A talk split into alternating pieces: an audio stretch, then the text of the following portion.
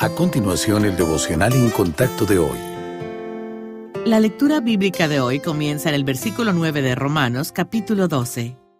El amor sea sin fingimiento. Aborreced lo malo, seguid lo bueno. Amaos los unos a los otros con amor fraternal. En cuanto a honra, prefiriéndoos los unos a los otros. En lo que requiere diligencia, no perezosos. Fervientes en espíritu, sirviendo al Señor, gozosos en la esperanza, sufridos en la tribulación, constantes en la oración, compartiendo para las necesidades de los santos, practicando la hospitalidad.